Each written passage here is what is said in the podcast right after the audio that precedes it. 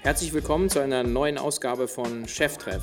Steht heute unter dem Motto Think Big, Think Fast, denn ich habe die Gelegenheit, Roman Kirsch, den Gründer und äh, Chef von Lesara, zu treffen. Wir widmen uns hauptsächlich der Fragestellung, wie eigentlich ein Unternehmen aussehen müsste in der digitalen Welt, das versucht, HM abzubilden. Und ähm, warum es dann, wenn man so ein agiles, letzten Endes sehr schnell arbeitendes Unternehmen aufbaut, es eben zu Problemen auch mit den Lieferanten kommen kann, die solch eine Schnelligkeit eben nicht gewohnt sind. Spannend auch die Frage, was macht ein Unternehmen aus, das 70 Prozent des Traffics und der Umsätze letzten Endes über mobile Endgeräte macht und wie dann so eine Organisation letzten Endes hinterherkommen muss. Also freut euch drauf, echt eine super spannende, schnelle, fixe Ausgabe. Viel Spaß! Herzlich willkommen zu Cheftreff, dem Future Retail Podcast von Sven Ritter. Im Gespräch mit den Machern und Innovatoren der digitalen Handelsszene. Okay, herzlich willkommen zu einer neuen Ausgabe von Cheftreff. Ich bin heute im schönen Berlin mal wieder und zu Gast bei Lesara, beziehungsweise beim Gründer und Macher von Lesara, Roman Kirsch. Ich freue mich sehr, dass das geklappt hat. Hallo Roman. Ja, hi Sven, vielen Dank ähm, für die Einladung und ähm, dass ich die Chance habe, äh, mit dir heute ein Gespräch zu führen. Genau, wir, ähm, die meisten, die in der Szene sind, werden dich kennen. Dennoch finde ich es immer ganz schön, wenn du kurz mal einfach einen kurzen Abriss machst von deinem, deinem persönlichen unternehmerischen Werdegang und dann springen wir, springen wir dann auch direkt rein, würde ich sagen. Gern, also ähm, vielleicht äh, zu meinem persönlichen unternehmerischen Werdegang. Ähm, vieles ist so ein bisschen durch Zufälligkeiten entstanden, würde ich jetzt so im Nachhinein sagen, ähm, oder über Bauchentscheidungen. Ähm, der Grund, warum ich jetzt in der Internetszene gelandet bin, ähm, ist wahrscheinlich auf, auf meine Uniwahl äh, äh, zurückzuführen. Bin damals, glaube ich, äh, durch Australien getingelt ähm, nach meinem Abitur und habe und hab, ähm, ja, irgendwann zwei, drei Monate bevor ich zurückkommen musste, äh, mit, meiner, mit meinen Eltern telefoniert und äh, die meinten, hey, willst du nicht irgendwann mal studieren? Ich so, ja, stimmt, äh, ist gar nicht so eine schlechte Idee. Ähm, was studierst du denn? Da habe ich, hab ich mir irgendwie angefangen, Gedanken zu machen. Dann irgendwie so ein Side-Ranking angeschaut, die Top zwei Unis oder drei Unis und da war halt die WHU dabei, hat mir damals nichts gesagt, bin halt dort gelandet und ähm, die einzigen zwei Unternehmen, die ich an dieser Unternehmens- äh, Liste da am Anfang kannte, waren die Deutsche Lufthansa und die Deutsche Bank. Dachte ich, boah, wenn diese zwei renommierten Unternehmen da irgendwie das sponsern, äh, dann, dann wird das wahrscheinlich keine Wald- und Wiesen-Uni sein. Ähm, die ganzen Beratungen, Banken und Rocket Internets haben mir damals noch nicht so viel gesagt. Ähm, und ähm, bin dann eigentlich ähm, damit zum ersten Mal mit, mit dem Unternehmertum in Kontakt getreten, weil es eigentlich super viele Unternehmenspräsis gab und die ganzen Berater und Banker fand ich eigentlich nicht so spannend und dann kamen halt diese Macher, die halt irgendwie mit Leidenschaft und, und, und Feuer in den Augen erzählt haben, was sie denn da irgendwie alles ähm, ja, in Hauruck-Aktionen ähm, unternehmen und, und was für ein Lifestyle sie haben und wie, wie, äh, wie viel Spaß es eigentlich bringt, das aufzubauen. Und so bin ich eigentlich durch drei, vier Praktika in der Szene gelandet.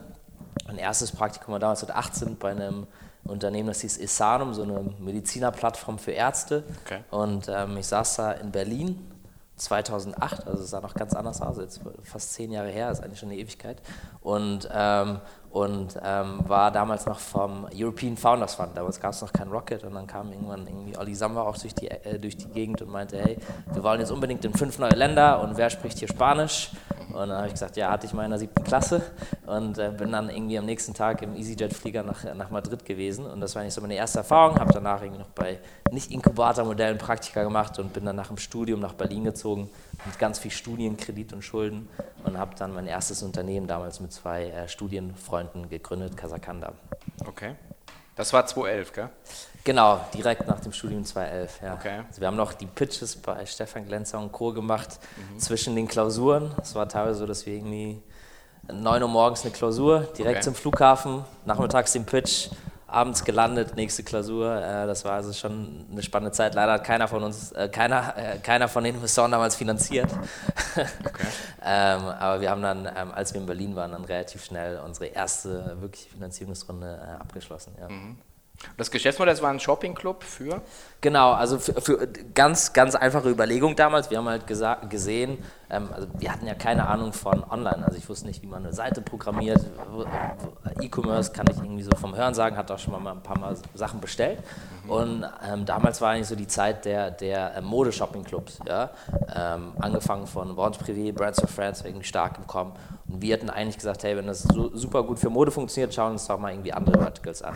Haben uns irgendwie für Männer uns angeschaut, ähm, haben uns haben uns das irgendwie für Beauty-Produkte angeschaut, irgendwie rauf und runter Markt, Marktdaten, Marktdaten recherchiert und sind dann irgendwie beim Thema Home and Living gelandet. Ähm, das war noch 2010 und damals gab es noch so ein kleines Unternehmen in den USA, One Kings Lane, die haben dann angefangen zu tracken jeden Tag, die hatten halt, die hatten halt jeden Tag neue Aktionen, wir haben halt geschaut, wie sie verkauft haben, hochgerechnet, was die Umsätze sind, meinten, ja krass, die machen ja bestimmt ein paar hunderttausend Euro am Tag, das ist Goldgrube. Und ähm, das war eigentlich so damals die Idee. Ähm, und wie gesagt, wir sind dann über, ähm, also als damals 22-Jährige ähm, zu allen möglichen Investoren gegangen. Keiner wollte uns finanzieren, das war für uns unvorstellbar. Warum sehen die das Potenzial nicht? Ja. Und dann haben die gesagt, ja, habt ihr mal einen Business Case gemacht? Habt ihr mal geschaut, wie man irgendwie Traffic drauf bekommt? Meint so, nee, wie macht man denn sowas? Ja, habt ihr schon von Google AdWords gehört? Dann haben wir irgendwie 100 Euro selbst in Google AdWords investiert, hatten einen super guten Case. Trotzdem wollte es keiner finanzieren. Und dann habe ich mich halt an, an, an einen guten Freund von mir erinnert, bei dem ich ein Praktikum gemacht habe, ähm, den Oskar Hartmann, der war halt auch WU-Alumni, hat in Moskau auch einen Shoppingclub für Mode gemacht, Kupi VIP, und war der größte dort. Und der hat mir einmal bei, bei einer ähm, bei, im, im, Nachtleben gesagt in Moskau, Roman, wenn, wenn, wenn, egal was du machst, ja, bist jetzt irgendwie mein Buddy, egal was du machst, ich finanziere es. Ja? Und ähm, Dann habe ich ihn halt wirklich ein halbes Jahr später daran erinnert in der Mail. Ähm, meinte er, habe hundertprozentig gedacht, boah, der äh, erinnert sich sicherlich nicht dran, ja, weil der war auch nicht ganz nüchtern. Ähm, und habe ihm dann die Mail geschickt, meinte, Oskar, erinnerst du dich noch an die Nacht? Du hast gesagt, finanzierst was, ich habe jetzt eine Idee, zack. Und ähm, wir waren halt noch in einer Privatwohnung in Berlin, das heißt, das Internet war auch nicht so gut, das heißt, der Anhang ging nicht mit durch. Fünf Minuten später kam halt die Antwort, meinte, hey, meinte halt, Roman, super Sache, ich mag dich, 100.000 Euro dann. Und ähm, im ersten Moment habe ich mich mega gefreut. Und im zweiten habe ich dann gesehen, fuck, der weiß ja gar nicht, was wir machen, weil der Anhang nicht mit durchgegangen ist. Okay. Habe den Anhang nochmal mit nachgeschickt, schon ein bisschen Panik, wenn ja. er wirklich erfährt, was wir machen, investiert. Und dann meinte er, ich mag die Idee auch, 200.000. Und das waren quasi unsere ersten 200.000 Euro. Und ähm, dann hatten wir halt noch, das, dann war es halt wie so, ein, wie so eine Art Domino-Effekt. Dann hatten wir innerhalb von einer Woche die Runde voll ähm, super viele Leute wollten da rein von verschiedenen VCs. Wir haben uns dann äh, für Klaus Hammels entschieden ähm, und der ist dann gerade in dem Moment mit einem Partner zusammengekommen, mit dem, äh, mit dem Oliver Jung. Mhm. Und ähm, so kam eigentlich unsere erste Finanzierungsrunde von fast einer Million zustande innerhalb von sechs, sieben Tagen. Ja. Okay. Ja. Ihr habt ja relativ auch ähm, schnell skaliert ne, auf eine ja. Viertelmillion Mitglieder mhm. und, ähm, und dann quasi irgendwie unter zwei Jahre sozusagen später dann, äh, dann eigentlich schon, schon verkauft. Neun Monate. Oder waren es neun? Achso, okay. Ja. Ich hatte jetzt gedacht, okay, bei mir war es, äh, genau, okay, genau. Dann, dann, eben noch schneller, also unter ja. einem Jahr. Ähm, das ist ja nichts, was man planen kann, oder? Nee, das war auch nicht geplant und ähm, viele sagen ja auch, okay, wir sind äh, in Anführungsstrichen als Copycat von Fab gestartet, was eigentlich gar nicht der Fall war, weil in dem Moment, als in dem Monat, wo wir gestartet sind, gab es Fab noch so gar nicht. Damals war es noch ein äh, schwules äh, äh, äh, Netzwerk, mhm. Fabulous. Und ähm, wir sind eigentlich gestartet und waren eigentlich im gleichen Moment am Start wie Westwing, haben uns dann aber anders positioniert, hatten natürlich auch ganz andere ähm, Kapitalressourcen, ähm, nämlich wie, wie, gesagt einen hohen sechsstelligen Betrag versus ein paar Millionen, ähm, waren aber traffic-seitig ähm, und, und auch von unserer Positionierung, glaube ich, gleich auch sogar ein bisschen, ein bisschen stärker unterwegs. Mhm. Ähm, und haben uns aber mehr und mehr in, in diese jüngere Lifestyle-Richtung entwickelt. Und ähm, wir haben es eigentlich nicht geplant. Ähm, Im Endeffekt war es so, dass wir irgendwann im Winter angefangen haben, ähm, auf Finanzierungsrunden zu schauen und ähm, mit verschiedenen Investoren gesprochen haben und ähm, hatten dann auch erste Angebote. Und damals, das war ja noch 2011, war so ein bisschen das, das, äh, ja, das Argument, boah, wenn, wenn Rocket reingeht, ähm, dann, bist du tot. Dann bist du tot. Ja, also so kann man sich heutzutage gar nicht mehr vorstellen. Eigentlich, nee. eigentlich eher fast das Gegenteil. Ja. Da, ist, da ist der Lack ein bisschen ab. Genau, genau. Ähm, aber damals war es so und da hatten alle VCs unheimlich Angst. Mhm. Und ähm, wir, haben, wir haben dann, ähm, wie gesagt, schon nochmal herausgearbeitet, dass es eine komplett andere Positionierung ist. Und Adnan war noch relativ weit in Gesprächen und ähm, waren eigentlich kurz vor der Unterzeichnung und dann kam halt ähm, ähm, Westing mit einer direkten Kopie, weil sie Boomerang gestartet haben. Ähm, das heißt, das war eigentlich nochmal genau das, was wir gemacht haben, nämlich jünger und mehr Design und, ähm, und ähm, auch eins zu eins kopiert. Und ähm, das war eigentlich so der, äh, ja, im, im, ersten Schritt für uns, ich will nicht sagen, also schon ein Dämpfer, weil dann viele Investoren gesagt haben, ja, wir haben jetzt das Terms unterschrieben, aber lass uns nochmal über die Terms nachverhandeln. Okay. Ähm, weil jetzt kommt Rocket doch nochmal direkt auf mhm. euch zu. Und das fanden wir natürlich nicht so spannend. Was aber gleichzeitig passiert ist, ist, dass natürlich auch das, äh, das amerikanische Unternehmen gesehen hat und die dadurch mehr Druck hatten, in den europäischen Markt zu gehen. Das heißt, äh, im, im, Endeffekt, was damit passiert ist, dass unsere Bewertung von der Investorenseite ein bisschen gesunken ist mhm. und gleichzeitig unsere Attraktivität für, für einen Amerikaner äh, gestiegen ist. Und damit hat sich das eigentlich äh, das, das Bild gedreht. Und ähm, im Nachhinein ähm, würde ich jetzt niemandem empfehlen, sein Unternehmen, ähm, wo er mit Herzblut dabei ist, irgendwie äh, zu verkaufen, vor allem nach so früher Zeit. Ähm, aber äh, äh, wie gesagt, wir, wir, waren noch relativ jung und für uns hat das super viel Sinn gemacht, vor allem weil es auch uns nochmal ganz neue Möglichkeiten auf Papier eröffnet hat. Ja, das war irgendwie Unternehmen, das gerade eine 40 Millionen Runde hin, äh, hinter sich hatte, was irgendwie noch dabei war, über 100 Millionen nochmal äh, ein paar Monate später aufzunehmen. Und ein Großteil davon sollte halt ins Europageschäft investiert werden. Insofern war das schon sehr, sehr attraktiv, einfach als Gelegenheit. Und man hat jetzt nicht um, immer unbedingt die Chance, äh, mit 22, 23 dabei zu sein äh, und mitzuwirken äh, als Teil des Executive Teams, wie, wie ein Milliardenunternehmen entsteht. Und insofern war das, hat das damals schon Sinn gemacht und, und war auch auf jeden Fall eine unterhaltsame und aufregende Achterbahnfahrt. Ja. Naja, ich meine, im Nachhinein ist man natürlich auch immer, immer klüger. Genau, aber also ich glaube, wir bereuen da auf keinen, ja. Fall, auf keinen Fall was. Es war ein sehr, sehr, sehr, sehr spannendes Erlebnis und ähm, ich glaube, das, was viele Leute dann irgendwie vielleicht in fünf oder zehn Jahren äh, erleben, nämlich irgendwie ein Unternehmen starten, aufbauen, skalieren, ähm, zusammengehen mit einem Partner, ähm, das haben wir dann irgendwie im Zeitraffer innerhalb von neun, zwölf Monaten erlebt und insofern ähm, haben wir da sehr, sehr viel Erfahrung mit, mitgenommen. Ja. Das wäre auch die, sagen, die nächste Frage, ist so ein bisschen, ist das, das ähm, Fluch oder Segen, halt äh, so schnell letzten Endes auch einen sichtbaren Erfolg äh, natürlich zu erzielen über, mhm. über einen, einen, Verkauf an sozusagen US-Amerikaner? Ist ja so ein bisschen halt das, sagen wir, das, der, der Samba-Vorwurf, ja, zu sagen, mhm. ähm, irgendwie schnell irgendwie mhm. sich an jemanden anzudienen. Ja. Ähm, es kann ja so in beide Richtungen kippen. Also, dass man einerseits nicht zeigen kann, was man drauf hat, mhm. Äh, auf der anderen Seite natürlich auch extrem gutes Geschick für Timing, Verhandlungen und so mhm. weiter. Ähm, sind ja jetzt noch, ist ja noch was Neues entstanden danach, ja, insofern ja. wissen, aber insofern, das ist ja so ein bisschen zweischneidig, oder? So ja, ich meine, das, das, war ja nicht unser von vornherein deklariertes äh, Geschäftsmodell, wie das jetzt irgendwie bei einem äh, Inkubator, wie, wie das jetzt bei den Fällen ist, die du angesprochen hast. Das ja. war nicht von vornherein geplant und wie gesagt, das, was wir gemacht haben, gab es in dem Segment noch nicht, als wir gestartet sind oder nicht in der Form. Und ähm, insofern äh, war das einfach sehr, sehr opportunistisch und zu dem Zeitpunkt einfach die beste Option gewesen und deswegen bereuen wir es auch nicht.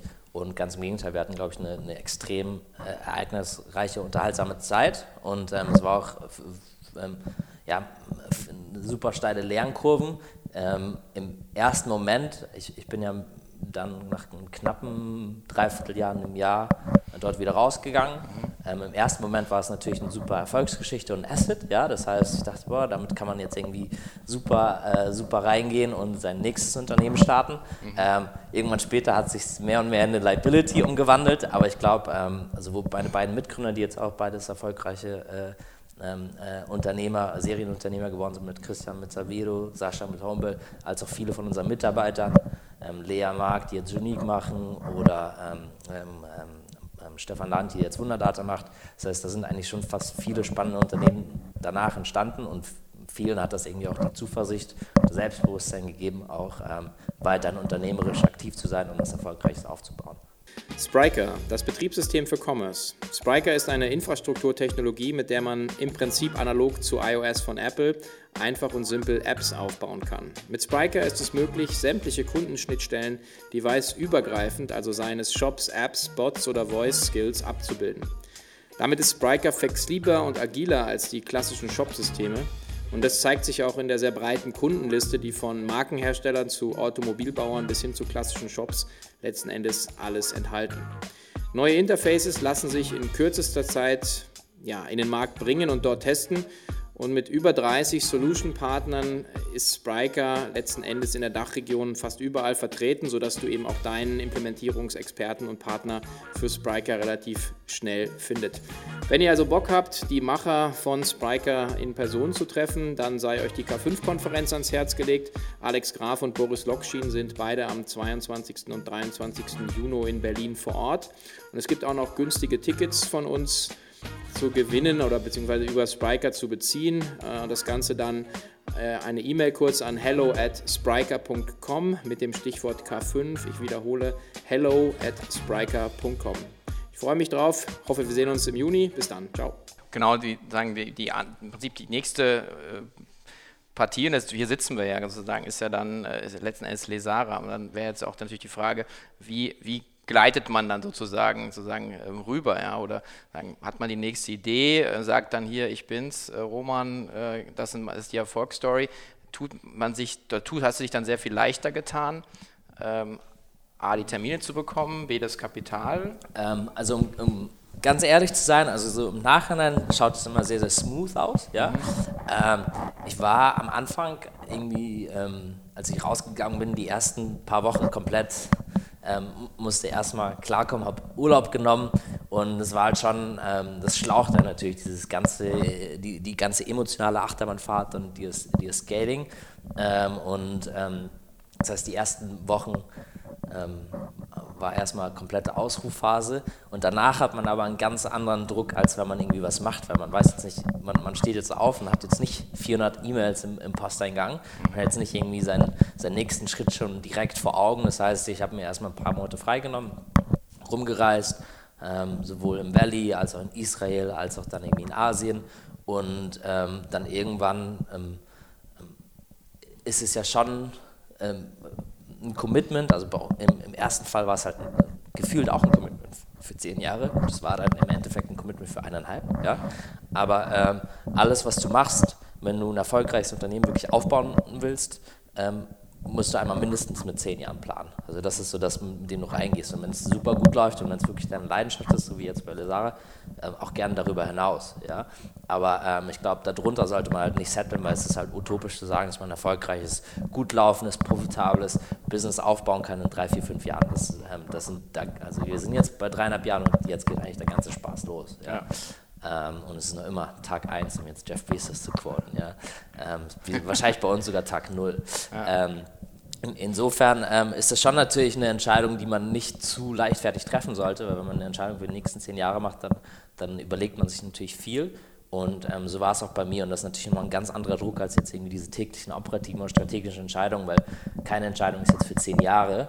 Ähm, aber die Entscheidung nach dem, was du jetzt wirklich machst mit deinem, mit deinem Leben, die, die war dann schon ein bisschen tougher. Ja. Mhm.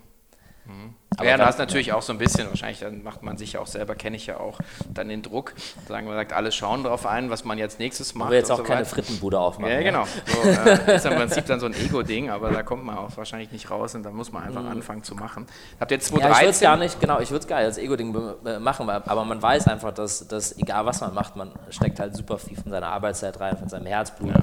und wenn man das schon ähm, wenn man das schon reinsteckt, und das sage ich auch immer Leuten, mit, mit denen ich spreche, dann warum nicht einfach die größten Märkte angehen? Weil es, also, wenn man groß gewinnen will, sollte man auch groß denken und große Märkte angehen. Am Ende, Im Endeffekt teilst du sowieso alles durch zwei, ja, gefühlt, im Vergleich zu deinen möglichen initialen Forecasts. Mhm.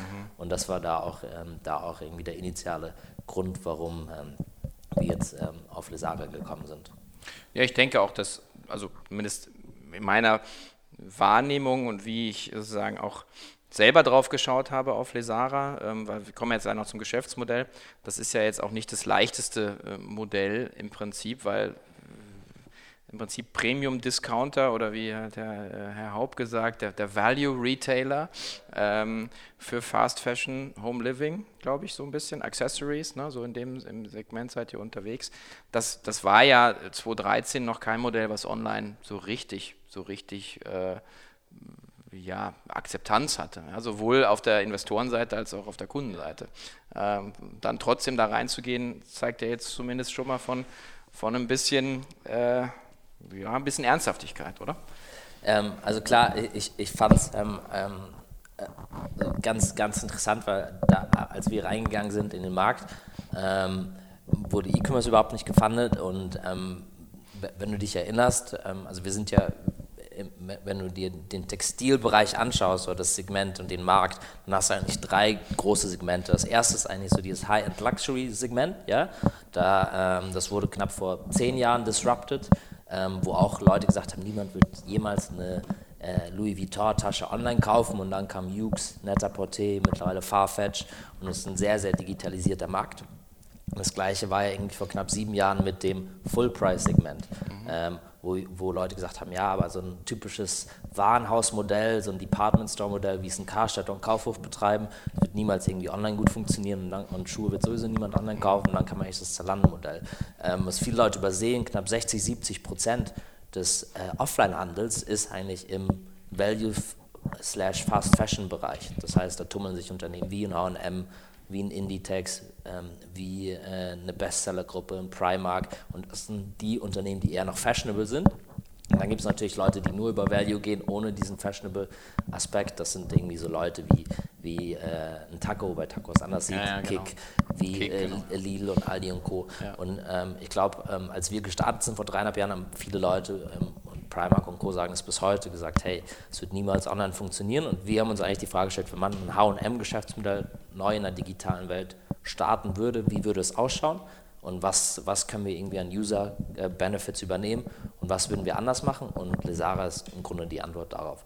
Und das ist halt spannend, weil vieles von dem, was wir damals prophezeit haben, nämlich ähm, ähm, agiles Arbeiten und ähm, angefangen bei datengetriebener Produktauswahl, super schneller, äh, super schnell im Time to Market, konstant ähm, so ein paar Learnings aus, aus, aus der Softwareindustrie übernehmen, nämlich ähm, konstantes AB-Testing von Produkten.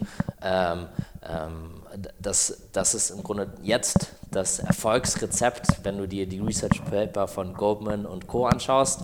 Ähm, ähm, aber damals wurden wir dafür natürlich ein Stückchen mehr belächelt. Mhm. Und das, das ist auch nicht unbedingt einfach, damit zu Lieferanten zu gehen und zu sagen, hey, ihr produziert gerade irgendwie für Walmart oder für, für, für Inditex 5 Millionen Produkte zu einem vernünftigen Preis.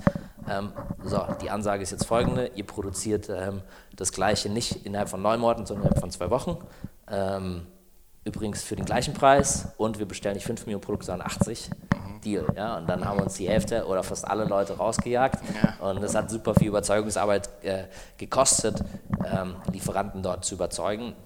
Aber aus verschiedenen Gesichtspunkten, auch weil die Industrie sich komplett wandelt, waren wir eigentlich zum richtigen Zeitpunkt mit der richtigen Idee eigentlich am Markt und ähm, sind in, in, dem Modell, was wir jetzt irgendwie Agile Retail bezeichnen, ähm, also agiles Retail, die, das, die Evolution zu, zu Fast Fashion, ähm, Vorreiter.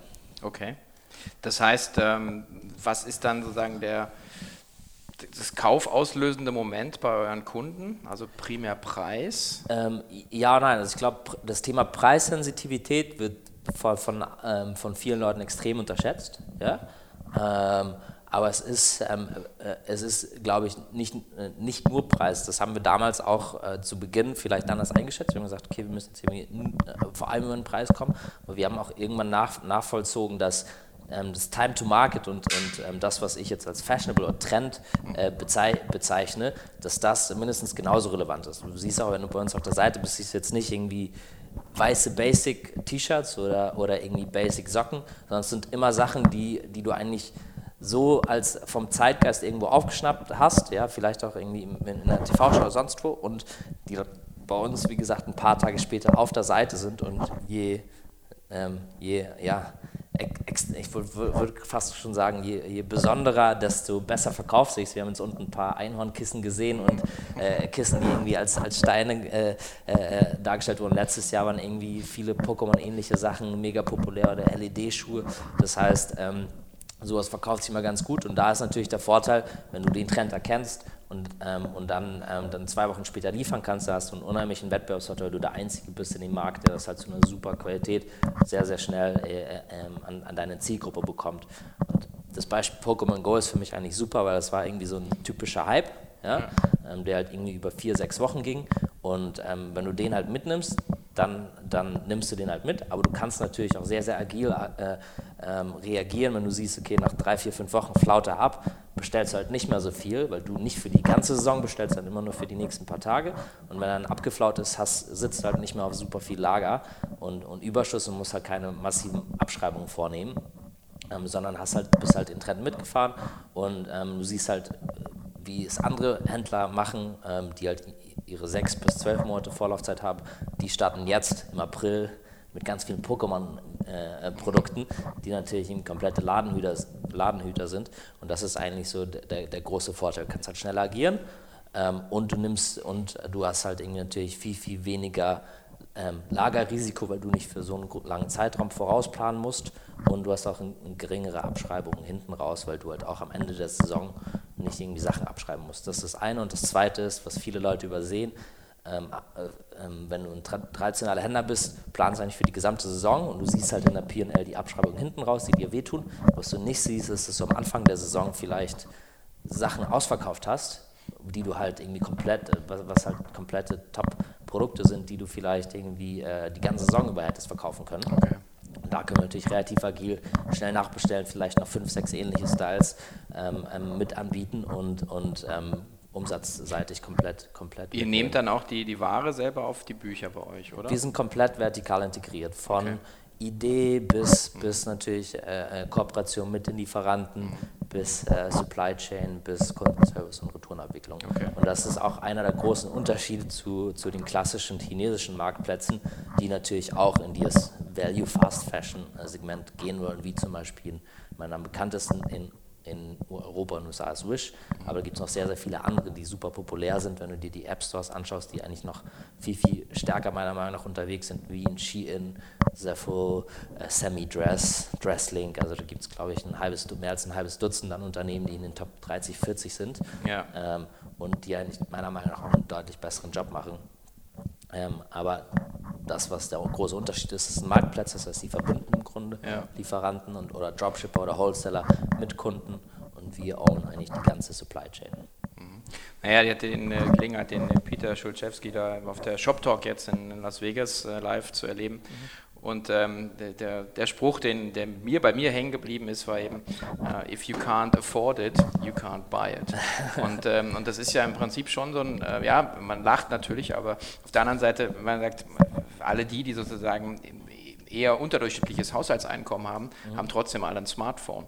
Und, ja. ähm, und, aber wenn du dir sozusagen nicht leisten kannst, äh, sozusagen ein, ein Modeprodukt zu kaufen, ja dann, kann, dann kaufst du es nicht. Ja? Und. Äh, und wenn online da keine Angebote da sind.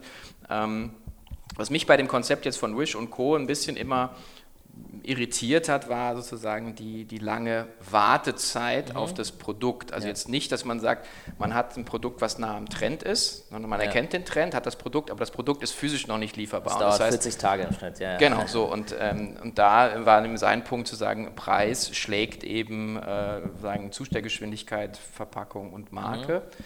Ähm, wobei ich eben auch ich, ich glaube, das würde ich auch be befürworten. Ja? Mhm. Ich würde auch sagen, Preis ist den Leuten vielleicht wichtiger. Mhm. Ähm, aber das heißt nicht, dass du bei den anderen Sachen ein Komplettausfall sein musst. Ja? ja. Und ähm, wir, ähm, das ist auch so ein bisschen ein philosophischer Unterschied in, mhm. in, in, in, in Unternehmensvisionen, weil ähm, diese Art von Marktplatzhändler, wie zum Beispiel Wish, sagt halt, okay, wir scalen halt, weil ähm, Preis ist halt alles und wir geben halt ein paar hundert Millionen Euro bei Facebook aus und that's it und damit hauen wir den Markt. Und ähm, ich glaube, was wir für uns, äh, äh, ähm, ja, für uns sehen, ist, dass du nur langfristig und mittelfristig selbst erfolgreich sein kannst, wenn du halt in positive und gute Kundenerlebnisse und Kundenbeziehungen investierst. Ja? Das heißt, du willst eigentlich Leute, die zurückkommen und ähm, die nicht nach der ersten Bestellung sagen, boah, das, ja. das waren jetzt irgendwie 45 Tage, das Ding ist im Zoll hängen geblieben und es riecht wie eine, wie eine tote Katze. Ja, meistens. Äh, und ich kann auch niemanden anrufen und erreichen, ja. weil da, da hast du sicherlich keine hohen äh, Wiederbestellquoten. Deshalb war von uns, äh, von unserer Seite von Anfang an irgendwie die Idee und die Vision natürlich auch äh, nicht nur den einen Teil sicherzustellen, nämlich den schnellen Zugang zu Trends, sondern auch das Paket drumherum, also das Beste aus beiden Welten. Sind denn dann die, die, äh, die Player jetzt, äh, Wish, aber eben auch vor allen Dingen die sozusagen asiatischen, chinesischen Player, die sozusagen jetzt ja auch sozusagen über App Store und Co. Mhm. im Prinzip hier nach Europa eine, mhm. eine Reichweite haben, dann, dann wirklich ein Wettbewerb für euch? Ähm, klar, also kundenseitig auf jeden Fall, weil die Leute, das sind eigentlich unsere Hauptwettbewerber oder ähm, ähm, genau, also würde ich, würde ich schon so sagen, weil auch attraktive Preispunkte und wie du richtig gesagt hast, ähm, ich kann nichts kaufen, was ich mir nicht leisten kann. Ja? Wenn, du dir, wenn du irgendwie nach Kleidern unter 15 Euro bei einem großen ähm, Modehandelsunternehmen in Deutschland äh, schaust, sei es ein Otto oder, oder, oder Zano oder sonst wie, da findest du halt irgendwie unter 1% aller Angebote. Und bei uns sind fast alle Kleider, äh, normale Kleider irgendwie äh, in dem Preissegment und das ist auch äh, ähm, unser Average-Preispunkt.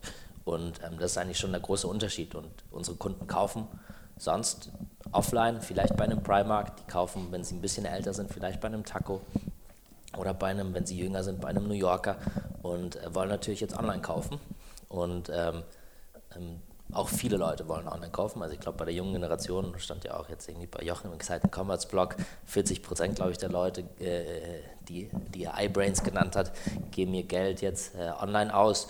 Und ähm, das heißt, wir sind jetzt irgendwie nicht allzu weit entfernt von einer Welt ähm, in fünf oder zehn Jahren, wo 40 Prozent des Handels in unserem Segment online ist. Mhm. Und ähm, das heißt aber auch, dass fast die Hälfte aller Offline-Brands verschwinden wird. Und es geht jetzt schon los. Also H&M hat 20 Milliarden Market Cap verloren, mhm. Bestseller Group 50 Prozent weniger Profit letztes Jahr. Ähm, JCPenney's, Macy's schließen alle ihre Geschäfte, äh, ihre paar, paar hundert Stores. Und das heißt, du siehst es eigentlich aktuell real-time. Und diese Milliarden, die dort verschwinden, ähm, an Umsatz, an Market Cap, die müssen ja irgendwo wieder auftauchen und das ist halt online. Ist online wahrscheinlich dann gleich mobile, oder? Genau, mobile, ja. Nein, weil ihr hattet, also ich weiß nur von, einem, äh, von, von Wish hatte die Zahl genannt, dass da irgendwie, ähm, äh, also im Prinzip verschwindend geringe äh, Anteile, sagen wirklich klassisch online, mhm. Desktop, Laptop sind. Bei euch, mein letzter Stand waren, glaube ich, 70 Prozent mobile induziert. Das wird wahrscheinlich jetzt noch ein bisschen gestiegen sein, oder? Genau, also mittlerweile sind wir je nach Land ähm, bei 75 bis 80 Prozent mhm. an Traffic und ähm, Umsatz ist dann auch bei knapp 70 Prozent. Mhm. Und ähm, insofern versuchen wir auch alles, was wir jetzt irgendwie machen, ähm, Mobile First zu machen. Ich glaube, das ähm, machen wir aber, glaube ich, schon seit eineinhalb, zwei Jahren. Und ähm, da, sieht, also, da hat man natürlich eine ganz andere Herausforderung als, als auf Desktop und ganz andere Ideen bei der Umsetzung ähm, der User Experience, aber ähm, im Grunde optimieren wir nur noch auf Mobile ja, und App. Ja, war 2013 aber auch so nicht absehbar, dass Mobile so, so, ein, so ein Treibstoff genau. eigentlich also ist. Also ich glaube, äh, 2013 sind wir im November gestartet, da hatten wir, da hatten wir unsere 10, 12 Prozent, ja, und ähm, das war im Grunde 2014 ähm, der große Shift, auch getrieben natürlich dadurch, dass die, dass, dass, äh, ähm, Plattformen wie Facebook oder Google sich auch ähm, entweder Mobile First ausgerichtet haben, Mobile, Mobile Advertising angeboten haben oder bei Google ähm, eigentlich die ähm, mobile Seitengeschwindigkeit zum Beispiel deutlich wichtiger gewichtet haben oder die Bounce Rate. Ähm, und das waren eigentlich so damals die Treiber, warum Leute viel, viel mehr Zeit äh, äh auf Mobilendgeräten investiert haben, aber auch ähm, warum, und das ging Hand in Hand, warum viele äh, Seiten inklusive un unserer ähm, viel, viel mehr Zeit investiert haben, um eine super Experience da abzubilden. Mhm. Er ist ja eine komplett andere, andere Denke eigentlich. Wenn man sich anschaut, wie, wie letzten Endes, wir sind ja alle noch, zumindest ich, ja ein bisschen älter, äh, sagen Desktop- oder Laptop-Interface äh, großgezogen. Du hast dich daran gewöhnt, dass du Listen äh, ausgespielt bekommst. Das macht aber eigentlich macht das keinen Spaß. Es ist wie in so einem vollgestopften Department Store. Business, genau. Genau, so und, und im Prinzip hat der Mobile einen ganz anderen, äh, ganz anderen Zugang. Ich nehme an, wahrscheinlich sehr viel mehr äh, Bild oder, oder Bewegtbild gesteuert. Impuls genau, also du willst, genau, du willst eigentlich keine, wenig, so wenig Text wie möglich. Mhm. Ähm, du willst eigentlich viel, viel Bildlastiges und ähm, die Leute haben natürlich auch überhaupt keine Lust, weder zu suchen noch in Kategor über Kategorien zu filtern. Also ich weiß noch, dass irgendwie, als wir gestartet sind, keiner wollten alle unbedingt ganz viele Filter und äh, möglichst irgendwie zwölf Filter und, und ähm, 15 verschiedene äh, tolle Suchmaskenoptimierungen. Und ähm, Mobile geht es viel, viel mehr um, um personalisierte Kommunikation, personalisierte Angebote, weil Leute und natürlich irgendwie einen großen, eine Art Endless Scrolling, weil Leute auch nicht unbedingt irgendwie zehn Produkte warten und dann zurückgehen und sich irgendwie eine neue Suchanfrage starten. Mhm. Und das heißt, ähm, du investierst eigentlich mit deinem Tech-Team viel, viel mehr, ähm, weniger in Datenqualität äh, im Sinne von, was, was filter ich jetzt wie, sondern viel, viel mehr in, ähm, in Clustering von Kunden, in Personalisierung ähm, und natürlich auf Mobile super, super tough, ähm, vor allem für unser Modell. Wir leben von eigentlich ähm, mehreren Produkten pro Bestellung, ja, weil wir eigentlich geringe Preispunkte haben. Das heißt, Cross-Selling extrem wichtig für uns. Ähm, wollen aber auf der Produktseite natürlich nur das Produkt darstellen. Ja? Das heißt, wie stellst du eigentlich sicher, dass du ein gutes Cross-Selling machst, wenn du eigentlich viel weniger Platz hast? Und ähm, da experimentieren wir auch. Und ähm, da, da gibt es wahrscheinlich noch keine allgemeingültige, perfekte Antwort, aber da gibt es eigentlich schon ähm, genügend Ansatzpunkte und Anknüpfungspunkte, um, um, um, um innovative Ideen da irgendwie ähm, ja, auszutesten. Und wie gesagt, Personalisierung und, äh, ist eigentlich äh, das, das Hauptstichwort, um, um den Markt zu gewinnen da. Okay. Das heißt also, Mobile ist einer der großen Treiber. Sozusagen, was, was sind denn noch Wachstumsfelder? Ich weiß, dass ihr sehr, sehr schnell internationalisiert habt. Ich ähm, bin ja auch gerade hier durchs Büro gelaufen, ein Stimmenwirrwarr in Babel. ähm, also sagen, im Prinzip neue geografische Märkte, neue Produkte, Märkte, Segmente? Genau, also ich glaube für uns Internationalisierung ähm, war für uns ein No-Brainer und ähm, wir haben auch damals gesagt, äh, also als, als deutsches Unternehmen kriegst du eigentlich auch nicht wirklich weder Exposure international, plus die meisten anderen Händler sind halt global aufgestellt. Und das ähm, jetzt im Nachhinein macht das alles super viel Sinn, aber damals war es schon eine, eine Entscheidung, wo viele Investoren, die bei uns investieren wollten, gesagt haben, ja, aber erstmal macht ihr jetzt die E-Prüftag und dann überlegen uns vielleicht nach Österreich oder nach Holland oder so zu gehen. Mhm. Und unsere Vision war da ganz anders. Wir haben gesagt, hey, wir wollen eigentlich innerhalb von drei Ländern, äh, drei Jahren äh, in, in, relativ vielen Ländern unterwegs sein, weil ähm, fast, das Fast-Fashion-Segment ist ein globales Segment. Ähm, und, ähm, und der Kunde in Italien oder in Frankreich hat eigentlich genauso Bedürfnisse und genauso ein, so, ein, ähm, so, so, eine Nachfrage. Und es gibt halt jetzt nur einen begrenzten Zeitraum, um wirklich in diese Länder zu expandieren. Das heißt, wir sind ähm, letztes Jahr ähm, in, in, viele Länder expandiert, vor allem Frankreich und UK als große Länder. Dieses Jahr haben wir Belgien gemacht, Dänemark und Schweden kommen jetzt in diesem Monat. Und ähm, klar, mittlerweile macht, macht ähm, Nicht-Dach über 50 Prozent des Umsatzes aus ähm, okay. was, was auch schon eine, wow. eine, ziemlich, ziemlich große Hausnummer ist. Und wie du auch richtig gesagt hast, über 50 Prozent unserer Mitarbeiter hier sind eigentlich nicht Deutsche, was natürlich auch eine ganz andere Company Culture mit sich bringt als vor eineinhalb Jahren, wo eigentlich fast nur Deutsche hier waren. Ja. Mhm. Ist China ein Markt, äh, den ihr euch anschaut, also ein bisschen vor Ort sourcen und dann gleich rein zu verkaufen? Mhm. Also im Prinzip das, was sozusagen die Chinesen hier rüberbringen? Also ähm, viele Offline-Fast-Fashion-Retailer sind extrem erfolgreich dort. Ähm, also mit das erfolgreichste ist beispielsweise ein Vero Moda und Jack Jones. Ja? Okay. Ähm, auch ein, ähm, ähm, auch ein River Island. Ähm, also äh, äh, viele sind dort, New Look, New Look London aber mit einer anderen Positionierung. Das sind halt dort europäische Fashion-Trendmarken. Ähm, und insofern erfordert das schon mal nochmal eine ganz andere Positionierung, ganz anderes äh, äh, von der Marke, ganz andere Bildersprache, ähm, ganz anderes Standing. Und die meisten machen das halt in Kombination mit 5, 6, 7 Flagship-Stores in Shanghai, Hongkong, Beijing ähm, und teilweise auch sehr erfolgreich.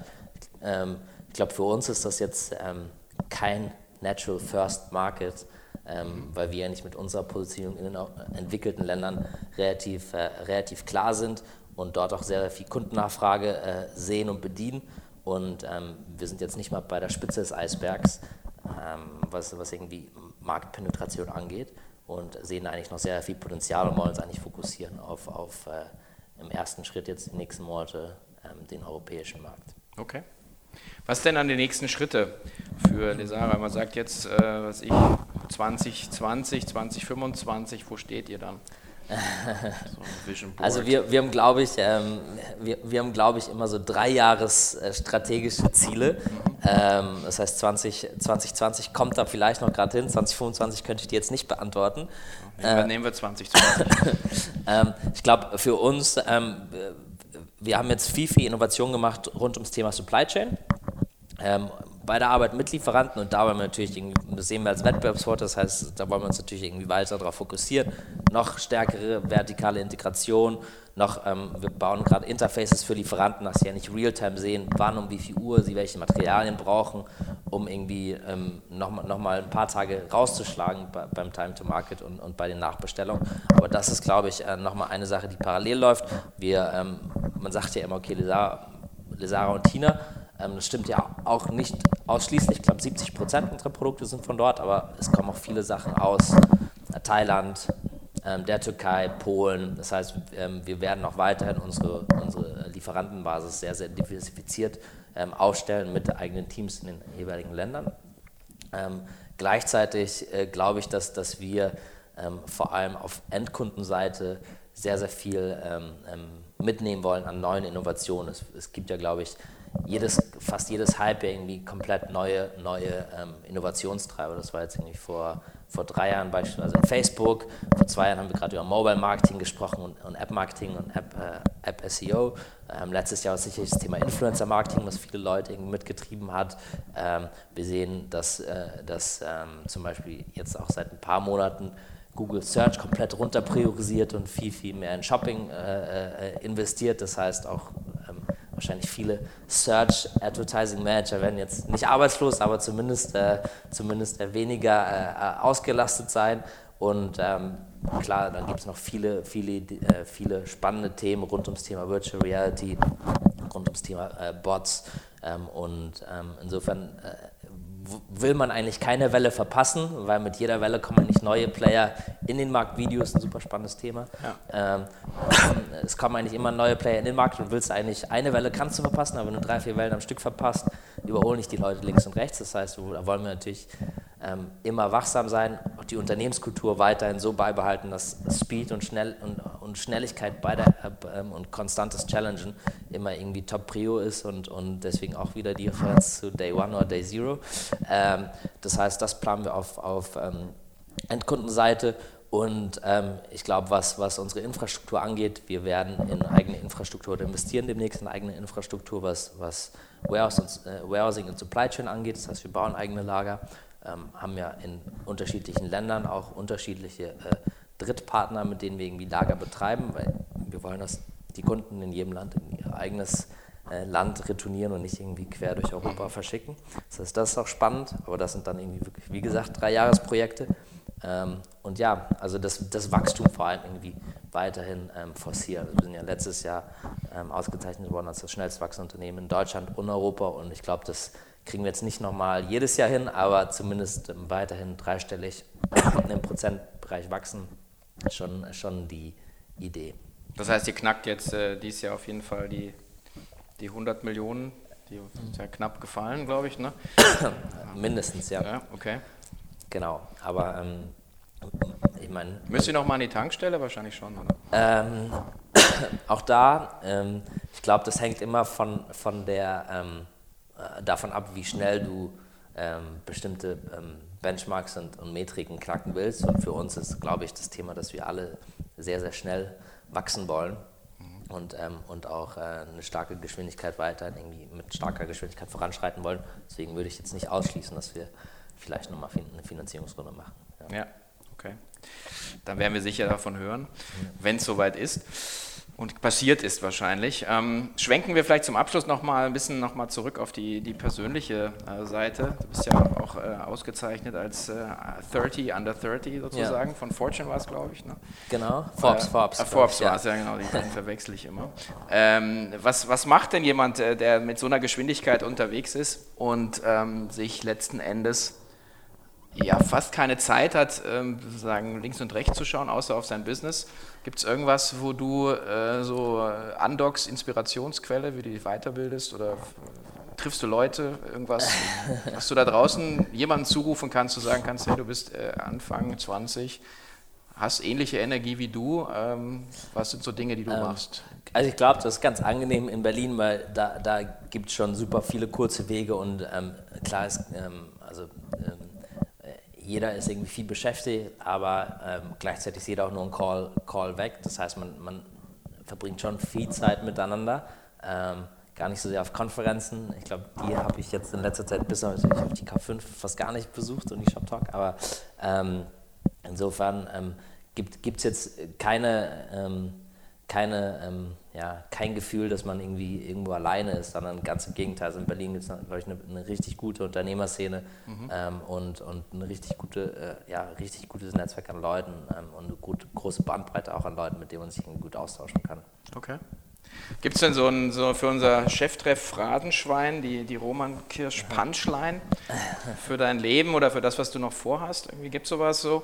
Du sagst, damit stehst du auf oder gehst du ins Bett oder denkst jede Woche mal dran? Also ich glaube, wir haben, wir haben sieben Company Values und einen, einen davon liegt mir besonders am Herzen, weil ich glaube, man das nicht irgendwie ähm, häufig genug betonen kann, ähm, ist Dream Big, äh, Do Big, Win Big. Also dass man versucht immer ähm, größer zu denken, als, als, als es vielleicht irgendwie notwendig ist. Und das versuchen wir auch irgendwie den Leuten irgendwie hier mitzugeben, ja, weil am Ende des Tages, wenn du, wenn du ein super ambitioniertes Ziel hast ähm, und das vielleicht um 20 Prozent verfehlst, ja, dann bist du trotzdem noch viel, viel weiter, als wenn du irgendwie ein moderates Ziel hast und da irgendwie easy über die Runden kommst.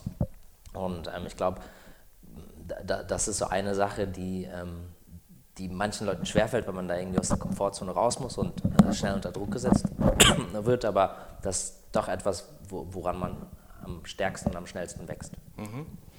Ja, ob groß oder klein, es ist am Ende dieselbe Arbeit. Ähm, und der genau. Tag hat eben dieselbe Anzahl von Stunden und Minuten.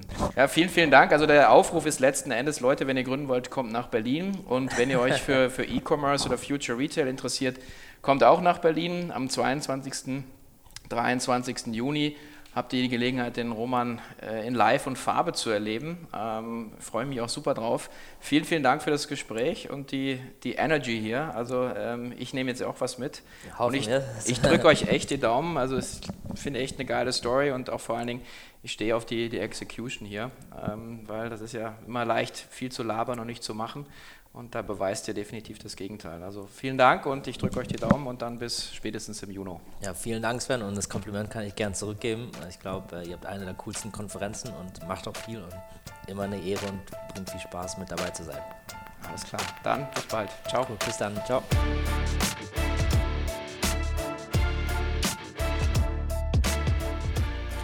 Okay, damit kommen wir auch zu dem K5 Special, das ich vorher angekündigt habe. Ihr habt die einmalige Gelegenheit, zwei Tickets zu gewinnen für unser Speakers Dinner am Vorabend der K5-Konferenz. Und zwar findet das am 21.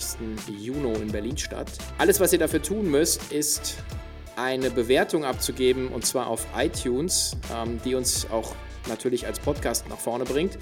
Und einfach eine kurze Mail an uns schicken, dass ihr diese Bewertung abgegeben habt. Idealerweise einen kurzen Screenshot dranhängt die E-Mail-Adresse lautet dinner at k5-conference.com. Wiederhole dinner at k5 oder k5-conference.com.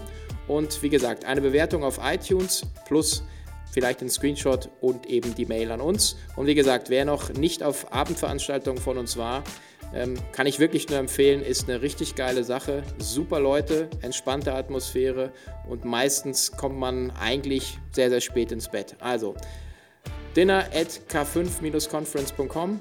Gewinnt Tickets für unser Speakers Dinner.